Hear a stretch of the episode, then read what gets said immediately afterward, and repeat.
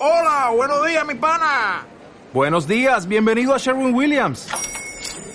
¡Ey! ¿Qué onda, compadre?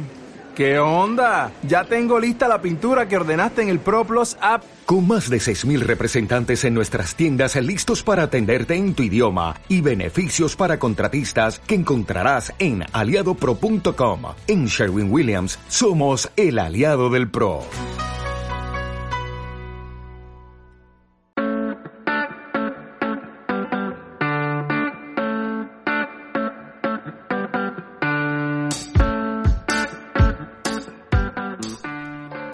Radio Escavia presenta Yo aprendo en casa, formación de personas adultas. El programa educativo de la 87.7 FM.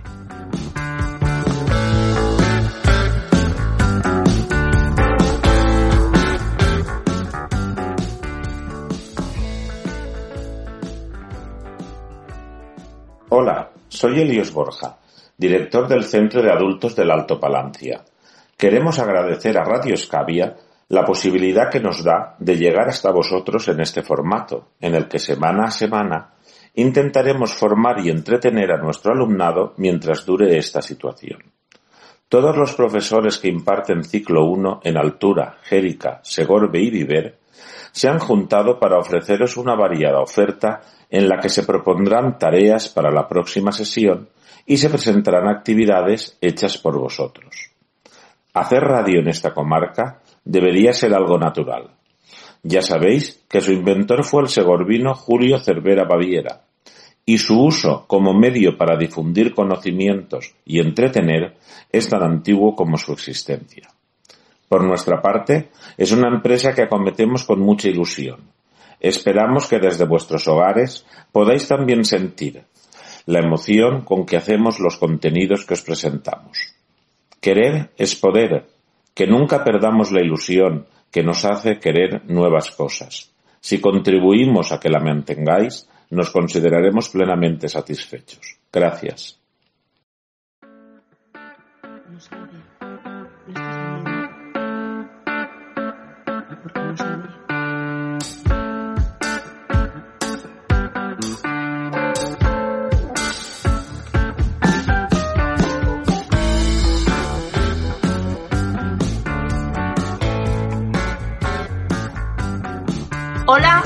Todas y todos y bienvenidos al programa lúdico formativo que organiza el Centro de Formación de Personas Adultas del Alto Palancia.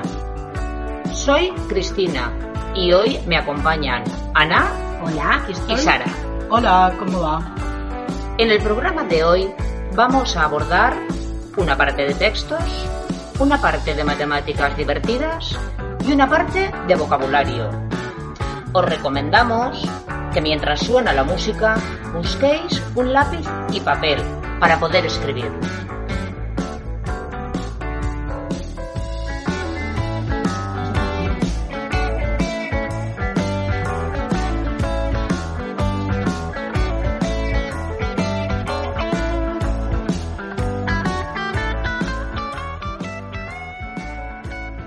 Hola a todos y todas.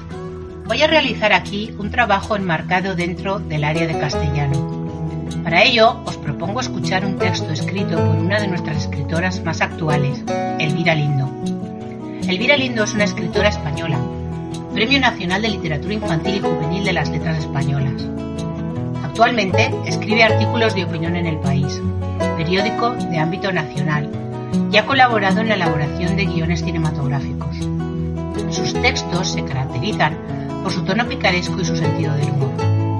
El trabajo que os propongo lo presentó en un programa de televisión en esta época de confinamiento. Ella fue escribiendo cosas que iba haciendo día a día, como los retos que se iba proponiendo hacer cada día. Aquí está el texto. He aprendido a teñirme el pelo con un tutorial de Ola. He aprendido a cortarme el flequillo con otro tutorial. He hecho croquetas de cocido con arguiñano. Le he cortado el pelo a mi marido, esto sin tutorial. Le he cortado el pelo a mi perra y ahora parece un murciélago. Me da miedo. He hecho un bizcocho. He cosido los calcetines en los que tenía un agujero en el dedo gordo. Eché en un cubo una mezcla de lejía, amoníaco y spray desinfectante. Me mareé y me salió un sarpullido. Mi hijo me llamó y me dijo, Mamá, he oído que hay gente muy bruta que se está intoxicando por mezclar productos de limpieza y he pensado en ti como grupo de riesgo. Mi marido volvió de la farmacia y me dijo, ni se te ocurra limpiarme la mascarilla con lejía. Si quieres acabar conmigo, por favor, hazlo de otra manera. Hablo mucho sola. Me voy dando órdenes para no olvidarme. El otro día llego a pagar a la caja del supermercado y me quito los guantes de plástico para poner el pin. La cajera me dijo, pero señora, y yo le dije, ay, es que siempre me hago un lío con los complementos. A veces hago abdominales mientras hablo con mi marido. El otro día me cruzo con él por el pasillo. Él está aprendiendo a hacer tai chi. También está aprendiéndolo con un tutorial. Al principio del confinamiento, la ilusión de la jornada era el vino por la noche. Ahora, también tengo mucha ilusión al mediodía. Echo hielos en el vino para aligerar la cosa y luego riego mi maceta del cuarto con los hielos sobrantes y la planta se ha venido arriba. Solo nos peleamos por ver quién pasea a la perra. La perra no quiere pasear. La perra solo hace pis cuando sale y luego quiere volver a casa. No entiende esta nueva vida. Nos mira y con sus ojos dice que estoy mayor. Nos hemos hecho autosuficientes. Incluso cuando se nos atascó la pila, desmontamos la tubería y todo fenomenal. Pero luego no supimos cómo volver a montarla. Nos echamos la culpa el uno al otro y llegó un fontanero de urgencias para poner paz. Nos dijo, a ver, señores, poquito a poco, han sabido desmontarla. Al tercer coronavirus ya sabrán ustedes hasta desatascar el váter. Y esto son cosas que de verdad te llenan de esperanza. Elvira Lindo. La tarea que os propongo ahora a todos y a todas es la de escribir esos retos que os habéis propuesto durante estos días y en la siguiente sesión lo podríamos leer. Así que ánimo y a la tarea. No es necesario que el texto sea muy largo, cada uno que escriba lo que se le ocurra y luego intentaremos compartirlo. Gracias y un abrazo a todos.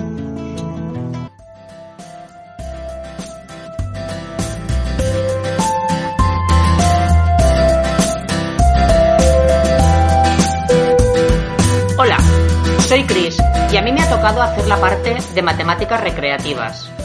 En primer lugar, os recomiendo que cojáis lápiz y papel, que ya teníais preparado. Empezaré con un problema muy adecuado para este momento, en el que los supermercados han batido récords de ventas de productos de repostería. Tenemos que hacer una tarta. Y ahora decidme cómo obtendríais 8 porciones si solo pudieseis hacer 3 cortes. ¿Se te ocurre algo, Ana?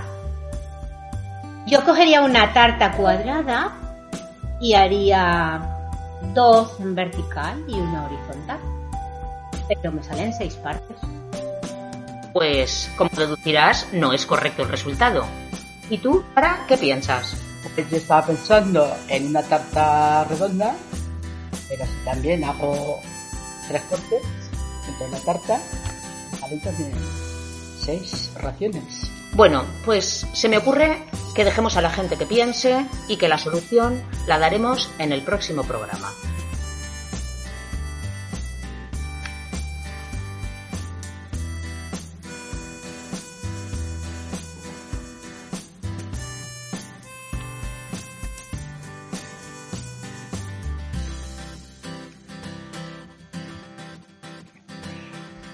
El segundo ejercicio también está muy relacionado con el entorno.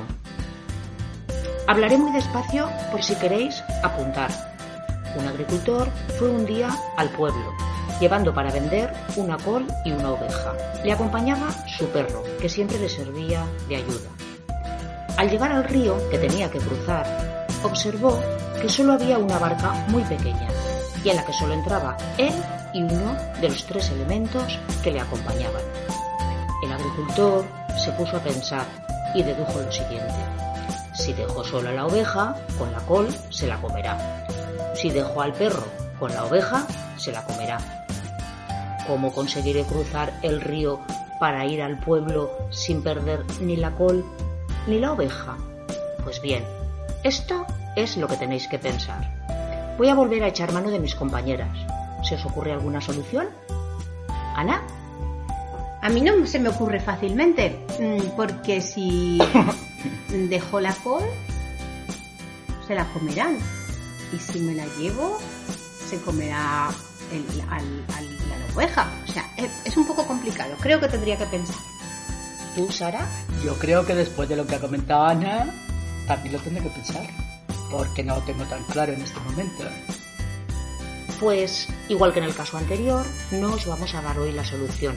La diremos en el próximo programa.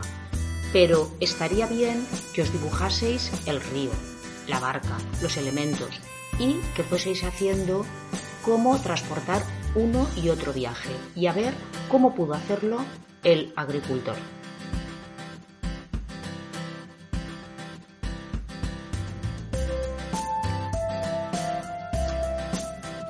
El tercer ejercicio va de números.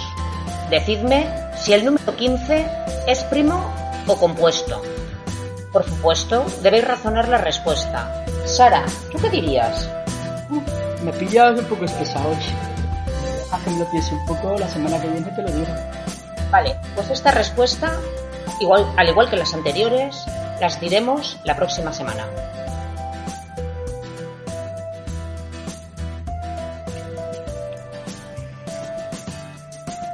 Bueno, yo ya voy a terminar mi parte con un último ejercicio. Este va de orden. Hay que ordenar las letras de forma que te salga una ciudad o un país. Deciros que no falta ni sobra ninguna letra. Las palabras que debéis apuntar con lápiz y papel son amor, silbar y arcaico. Ana, ¿se te ocurre alguna de ellas? Con la primera, por ejemplo, con amor, ¿qué país saldría? Se me ocurre un pueblo cerca de nosotros que se llama Mora. Pero no es una ciudad ni es un país. Tendría que pensar la solución. Bueno, pues dejamos a nuestros oyentes que piensen que existe un país que se puede formar o una ciudad que se puede formar con esas letras. Recuerdo que no sobra ni falta ninguna. Hasta la vista.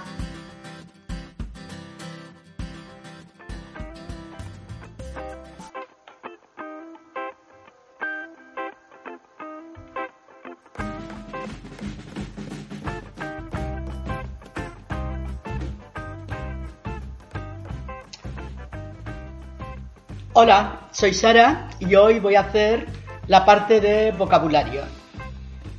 Vamos a hacer sinónimos y antónimos.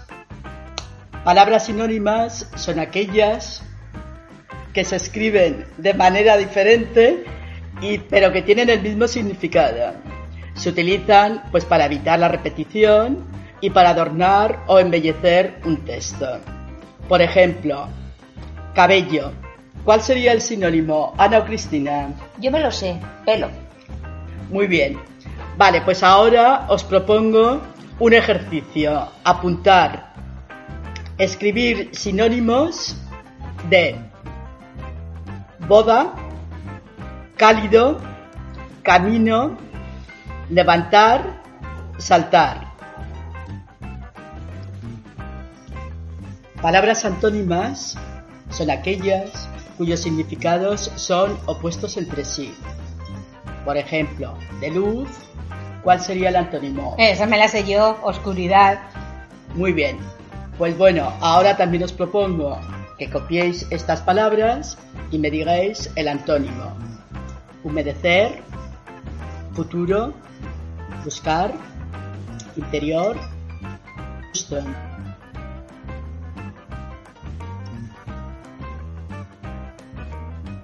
Vale, ahora vamos a hacer un ejercicio de concentración. Os voy a dar unas, unas frases en las que están escondidos nombres de personas. Para descubrirlas, deberás unir el final de una palabra con el principio de la siguiente palabra. Apuntar las, las frases que os voy a ir diciendo y lo averiguáis. La primera frase. Cada vid produce magníficos racimos de uvas. Repito, cada vid produce magníficos racimos de uvas. La segunda frase. Se ve que estás mejor. Generalmente tienes buena cara. Repito. Se ve que estás mejor. Generalmente tienes buena cara. La tercera. Tu madre hace sardinas en escabeche buenísimas. Repito. Tu madre hace sardinas en escabeche buenísimas.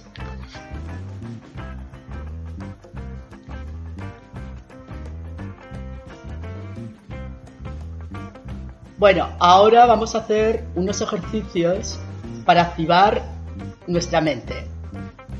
¿Vale? Mm, Tienes que buscar las palabras correspondientes a las siguientes definiciones.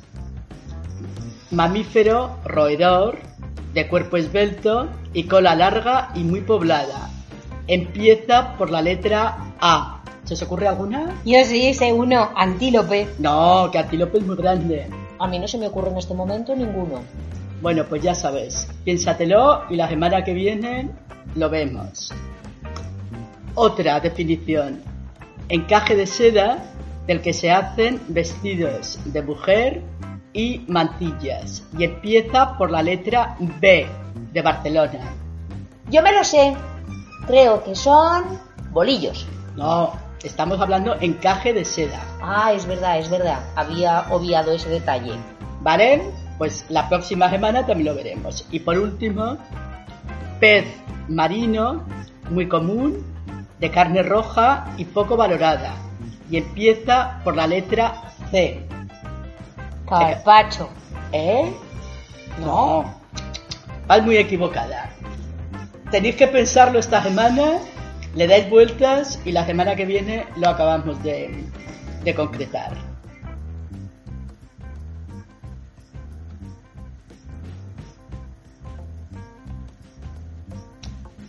Ahora vamos a hacer unos acertijos. ¿Cómo se debe decir? ¿La yema es blanca o las yemas son blancas? Otro acertijo. ¿Cuál es el país que tiene nombre de postre? Difícil, ¿eh? ¿Qué va?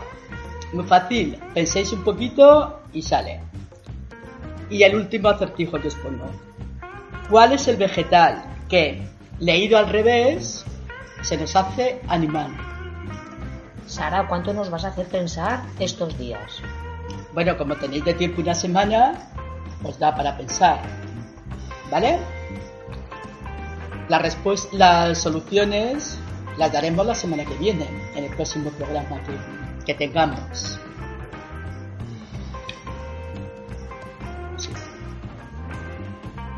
Y para terminar,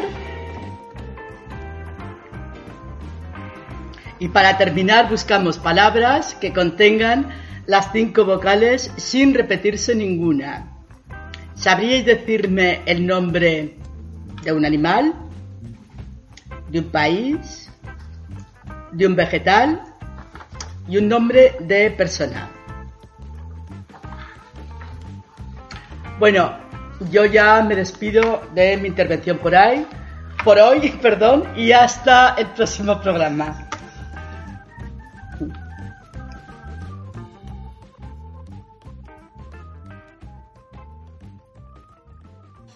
Hola, soy Elios Borja.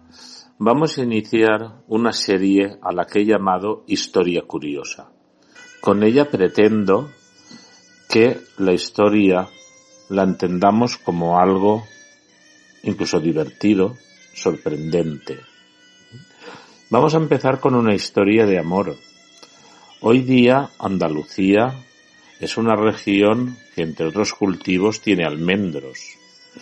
También la provincia de Córdoba, evidentemente, los va a tener. Pero ¿cuál es el origen de los almendros en Córdoba? Y aquí empieza esta curiosa historia. Entre los años 936 y 945, Abderramán III mandaba la construcción de un palacio a las afueras de la capital, que se llamó Medina Zahara, la ciudad de Azahara, por el nombre de su favorita. Más de uno de los que estáis oyendo seguramente habrá visitado sus ruinas y a pesar de su estado podemos ver que era un complejo grande y lujoso. Azahara era continuamente favorecida por el rey, pero siempre estaba triste. Cuando Abderramán III le preguntó el motivo, ella le contestó que echaba de menos los paisajes nevados de su infancia. No es seguro de dónde procedía. Algunos autores dicen de Sierra Nevada, otros del norte peninsular. En cualquier caso, de un lugar frío donde nevaba con regularidad. Abderramán III era un rey poderoso, pero no podía hacer que nevase. Así que mandó que toda la extensión que rodeaba Medina a Zahara fuese plantada de almendros. Como florece en invierno, el blanco de los árboles recordaría a la reina los paisajes nevados de su tierra natal. Bueno, y hasta aquí. Llegado al final del programa. Esperamos que os haya gustado y que hayáis tomado nota para buscar la solución en las actividades que os hemos planteado. Son ejercicios que os ayudarán a pensar, a reflexionar y a mantener vuestra mente activa. Si no lo resolvéis, no pasa nada. Os recordamos que la próxima sesión os daremos la solución. Os agradecemos la paciencia que habéis tenido y desde aquí hasta, la pronto. próxima. Recuerda que podrás escuchar este programa todos los martes a partir de las 11 y en repetición a partir de las 18 horas. Hasta la semana que viene.